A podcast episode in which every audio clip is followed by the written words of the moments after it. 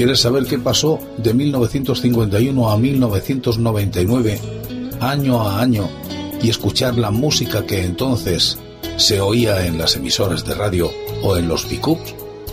Vente conmigo. Te invito a que lo hagas en este espacio que he dado en denominar el agujero de la oreja. Y en el año 1976 estamos, y España envía a Braulio a Eurovisión con este sobran las palabras que queda en el décimo sexto puesto.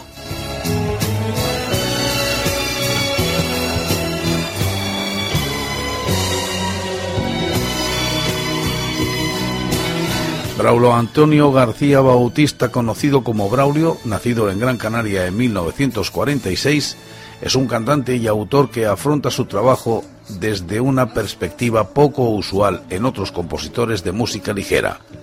Procura describir en sus canciones situaciones que tengan conexión con la vida real, alejándose del camino trillado y de las abstracciones.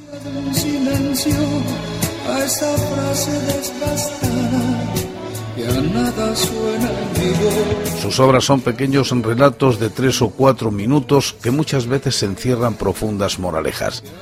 También suele mostrarnos en algunos temas algo que maneja con aparente facilidad, un humor fresco y descarado.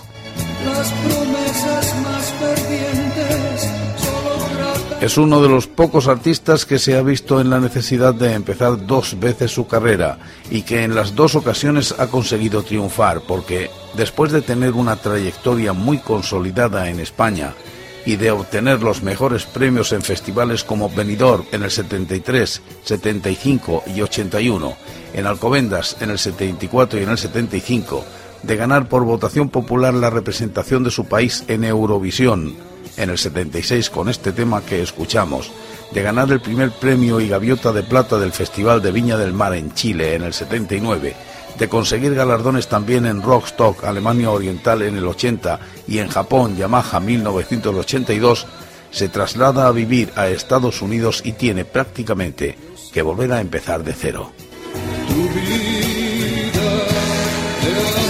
Con el tiempo y después de mucho esfuerzo en América Latina y USA, ha conseguido en la mayoría de los países y estados un respaldo de los medios especializados y del público muy consistente. Con una carrera profesional iniciada en 1973 y reiniciada en 1983, su palmarés es muy amplio. Hoy Braulio reside en su tierra natal, Islas Canarias, y en los altos de Guía, 600 metros de altitud, se ha comprado un viejo caserón que está reformando, donde vive rodeado de tres caballos, siete perros y un montón de patos, conejos, gallinas, palomas y dos canarios que suman sus cantos a los de una infinidad de pájaros silvestres.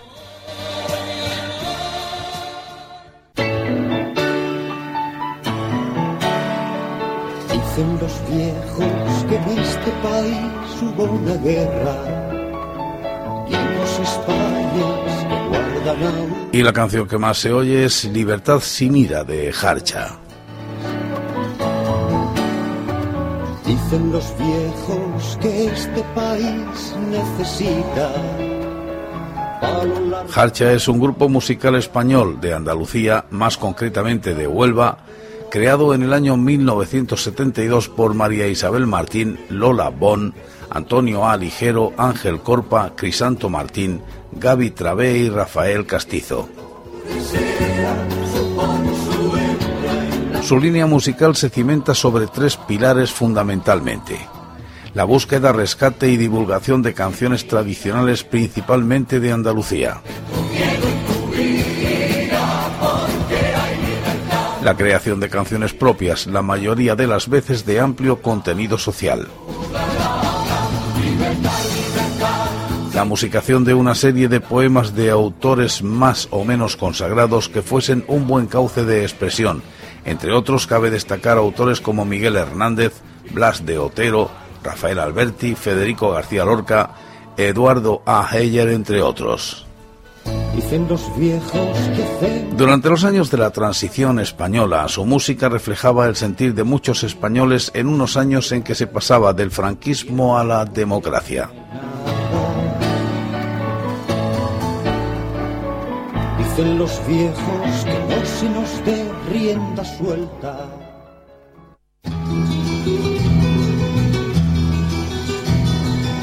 Colondrinas de Quito que han venido la canción Libertad sin ira de Baladés y Herrero, que inicialmente fue prohibida el 9 de octubre de 1976, cuando el diario 16 la quiso usar como eslogan en su salida a la calle, y que posteriormente se convirtió en un himno no oficial de aquel momento histórico.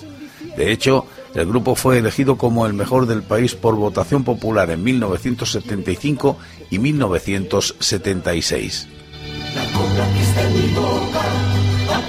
Son muchos los componentes que a lo largo de estos años han contribuido al buen trabajo del grupo, entre ellos Juan J. Oña, Pepe Bulerías, Inés Romero, Toñi García, Rosa María Saras, Rosa Soler, Pepe Roca y Martirio, entre otros.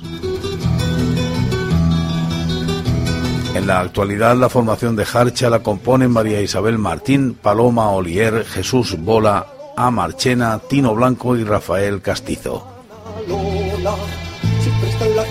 En sus 36 años de trayectoria, Harcha ha publicado, entre otros, los siguientes trabajos discográficos.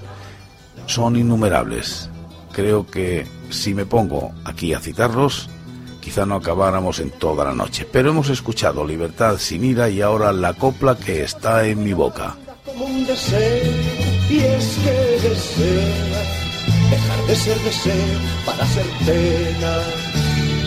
La copla que está en mi boca a punto de ser del viento, que lejos de aquella copla que estaba en mi pensamiento, copla que imaginé un día poder cantar de una vez, tal como yo la sentía, tal como yo la soñé. Sufrir por todo que ahora me ensancha, los campos de deseos que hacen mi alma es la alegría esperaba la pena del alma mía.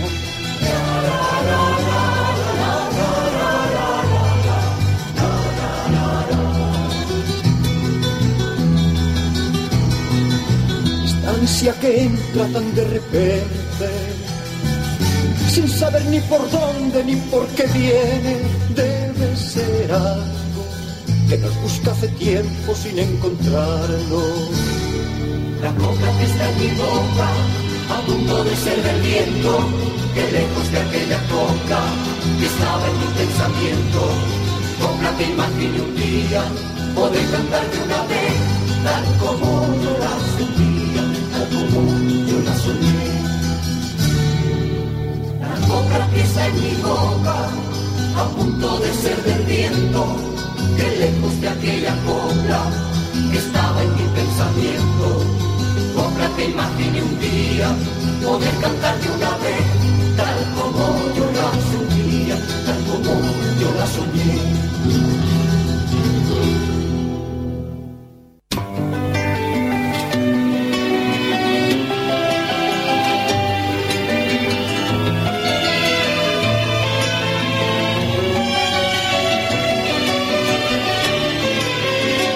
2 de agosto de 1976 sobre las 5.40 horas de la madrugada, Cecilia falleció en un accidente de tráfico en la carretera N525 en Colinas de Trasmonte, cerca de Benavente, Zamora.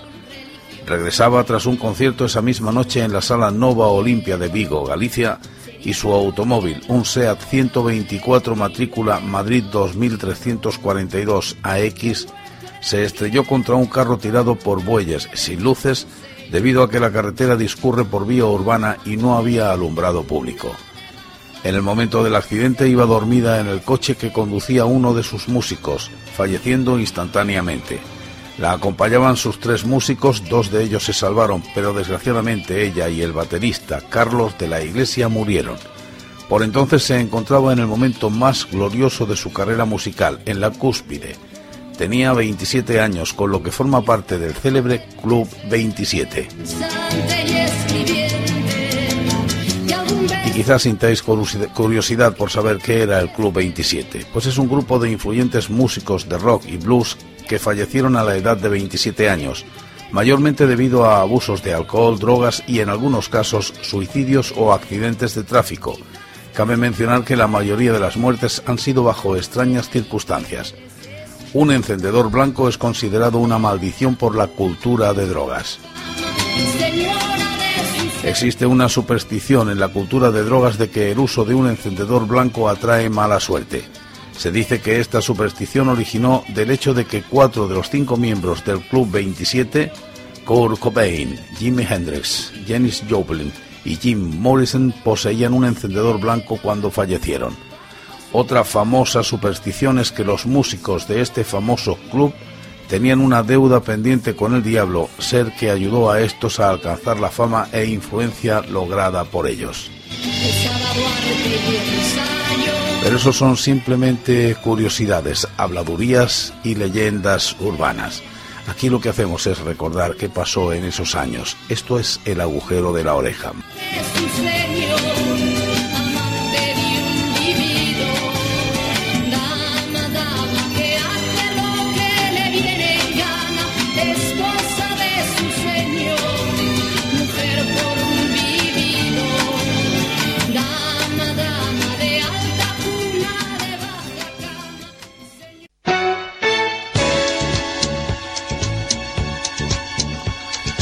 Hacemos un último paseo por el año 1976 acompañados de la música que sonaba en este año.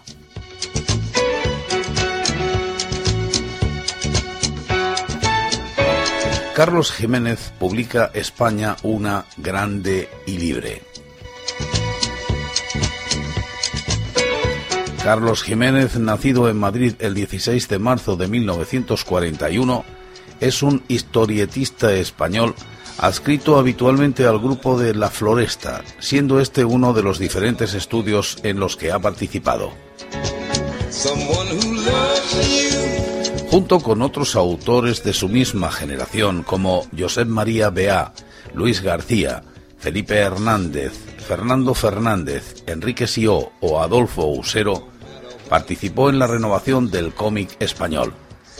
Es, en cualquier caso, uno de los historietistas más importantes del denominado boom del cómic adulto en España y uno de los pocos que aún continúan en activo.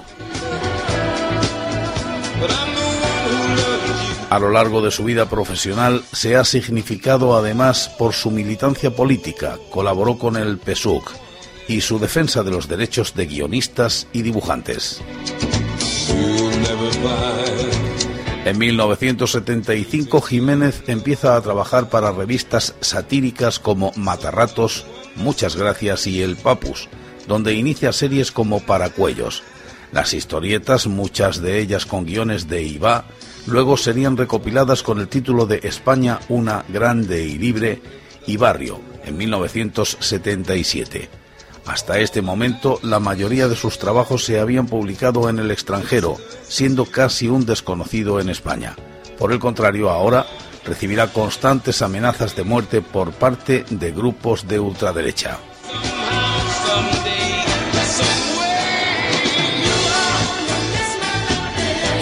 Carrillo, siguiendo la estela del Capitán Pantera, el Tiburón y el Javanés, dibuja la serie Mares de China.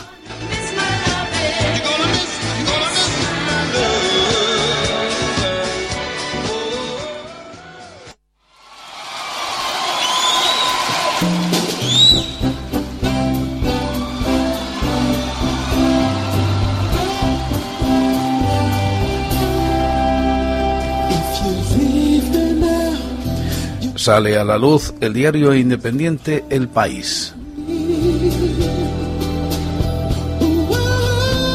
El País es un periódico español redactado íntegramente en castellano y de pago, con una media de 391.816 ejemplares diarios, es el periódico no deportivo de mayor difusión de España según la Oficina de Justificación de la Difusión, OJD.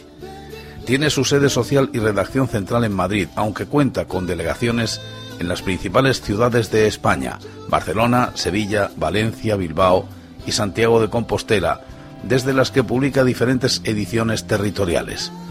Además, el país tiene una edición global que se imprime y distribuye en América Latina. El diario pertenece al mayor grupo mediático español, el grupo Prisa, que es también propietario de la cadena Ser, Radio, Cinco Días, Prensa Económica, Editorial Santillana, Editorial Alfaguara, Diario As, Prensa Deportiva, los 40 principales, Máxima FM, M80 Radio, Radio Le, Cadena Dial, Radio Fórmula, Prisa TV, Localia, Digital Plus Televisión, entre otros medios.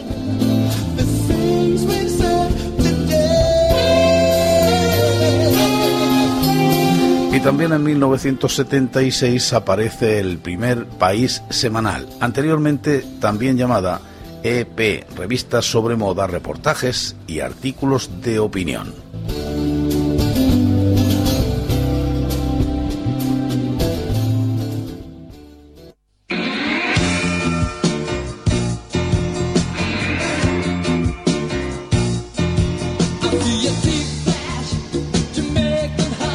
Nace la revista Interview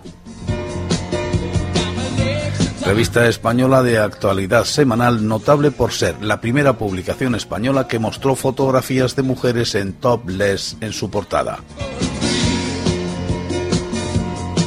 Fundada en 1976 por Antonio Asensio Pizarro, hecho que dio origen al grupo Z.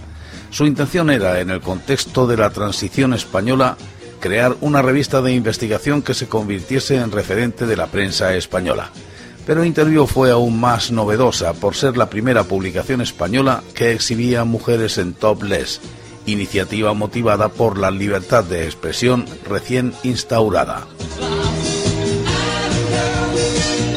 Estas mujeres son famosas españolas y extranjeras, muchas de ellas de los círculos de la prensa rosa. Si la portada con su famosa desnuda supuso una ruptura con el franquismo, los reportajes publicados por Interview forjaron su actual prestigio. En 1977 fue la primera revista en entrevistar al presidente del gobierno Adolfo Suárez y la única en publicar unas fotos de este en bañador. Fue en la cala de Portinats, en Ibiza, después de alcanzar a bordo de un hidropatín el yate que se encontraba Suárez. En septiembre de 1976, la portada de su número 16, Pepa Flores Marisol, se convierte en una de las imágenes icono de la transición española. En 1976 ingresa en la plantilla de la revista el periodista Pepe Calabuch, quizá uno de los rostros más emblemáticos de la publicación y que alcanzaría el cargo de subdirector.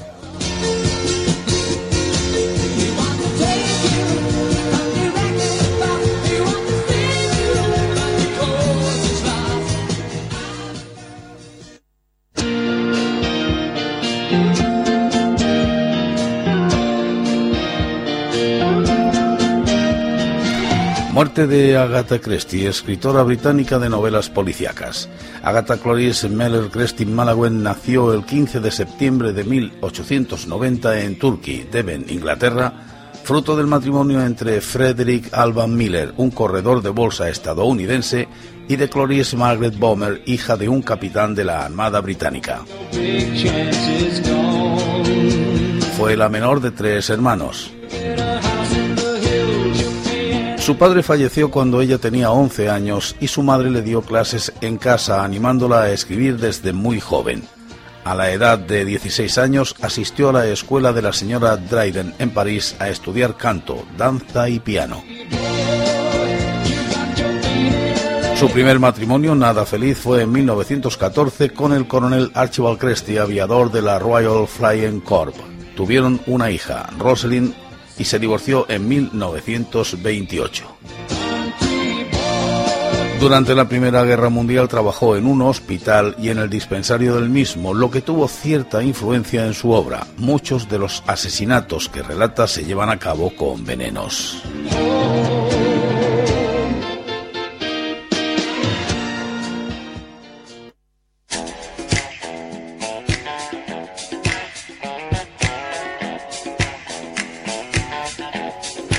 Y se celebran los Juegos Olímpicos de Montreal. Los vigésimo primeros Juegos Olímpicos se celebraron en Montreal, Canadá, entre el 17 de julio y el 1 de agosto de 1976. Participaron 6.028 atletas, 4.781 hombres y 1.247 mujeres de 92 países, compitiendo en 21 deportes y 198 especialidades. Contrariando el espíritu olímpico, aparece nuevamente la política. Algunas delegaciones africanas solicitaron la exclusión de Nueva Zelanda porque su selección nacional de rugby había jugado contra la de Sudáfrica, país excluido del Comité Olímpico Internacional por su política racista, el apartheid. El COI no acepta las presiones y rechaza el pedido con el saldo de que 24 países africanos se retiraron de las competiciones. Y Nadia Comaneci, la gran triunfadora de estas Olimpiadas. Nadia Elena Comaneci, nacida en Rumanía el 12 de noviembre de 1961, es una ex gimnasta perdón, rumana, actualmente con doble nacionalidad rumana-estadounidense, ganadora de nueve medallas olímpicas, de las que cinco son de oro. Fue la primera en lograr una puntuación perfecta, 10 en una competición olímpica. Es considerada una de las más grandes gimnastas del siglo XX y se halla por derecho propio entre las mejores gimnastas de todos los tiempos.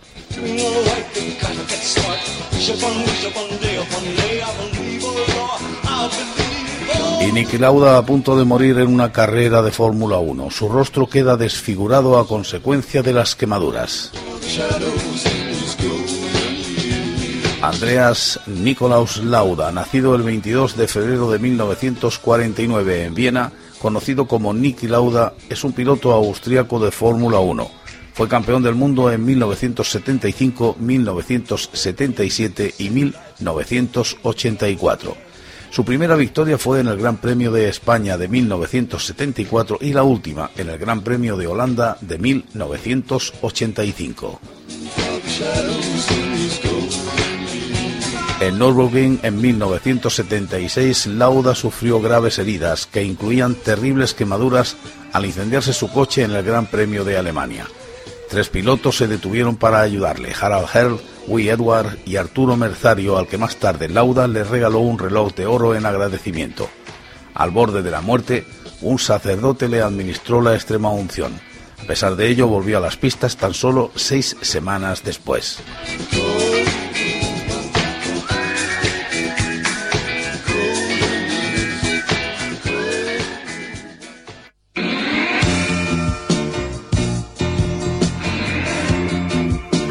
Las compañías Air France y British Airways inauguran dos nuevas líneas aéreas con aviones Concorde. En 1976 la aerolínea comenzó a usar la única aerolínea supersónica con el Concorde SST en un trayecto desde el aeropuerto Charles de Gaulle hasta Nueva York y otras rutas que fueron abandonadas en 1982. El Concorde fue uno de los dos únicos aviones de pasajeros comercial supersónico. Recorría la distancia entre París y Nueva York en tan solo 3 horas y 20 minutos, aproximadamente al doble de la velocidad del sonido. Y en política se suprime en España el Consejo Nacional del Movimiento. Dicho, consejo, creado el 19 de octubre de 1937 durante la Guerra Civil Española, fue el primer gran órgano deliberativo destinado a evolucionar hasta convertirse en una especie de Cámara Alta durante la dictadura franquista. Los consejeros fueron escogidos con criterio objetivo de integración de todas las fuerzas políticas que intervinieron en el pronunciamiento del 17 y 18 de julio de 1936 que dio inicio a la Guerra Civil Española. Y Fraga funda el partido de Alianza Popular fue el primero una federación de partidos y posteriormente un partido político español de carácter conservador fundado en su mayoría por exministros franquistas y falangistas. En 1989 se refundó con otras formaciones políticas conservadoras dando origen al Partido Popular. Y Santiago Carrillo es detenido en Madrid disfrazado con una peluca.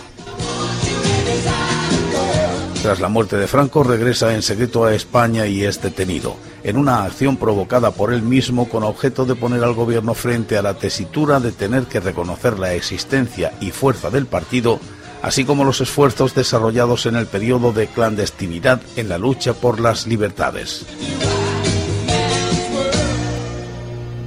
Y los Grapo en 1976 amenazan la transición secuestrando a los presidentes del Consejo de Estado Antonio María de Oriol y Urquijo y del Consejo Supremo de Justicia Militar General Emilio Villaescusa. Los dos fueron liberados por la policía el 11 de febrero de 1977.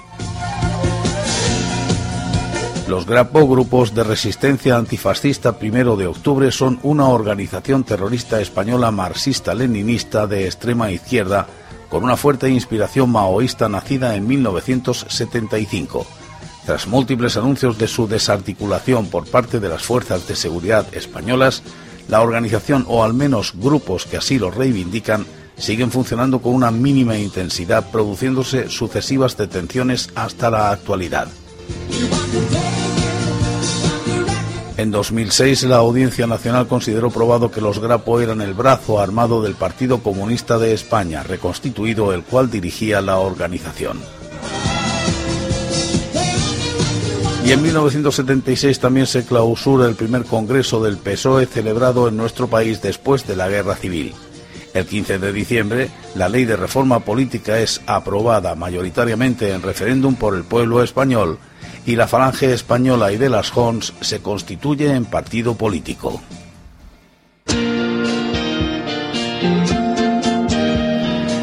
Y mañana tomaremos de la mano el año 1977 y recorreremos lo que en ese año sucedió, la música que se escuchaba, las series que se emitían en televisión, el cine, la política, el motor y la sociedad.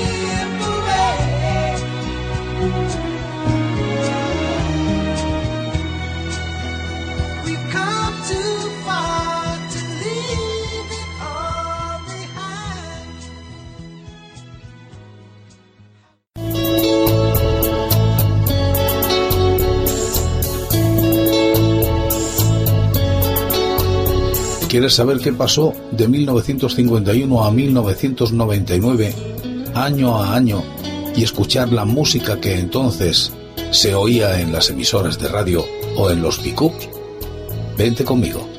Te invito a que lo hagas en este espacio que he dado en denominar el agujero de la oreja.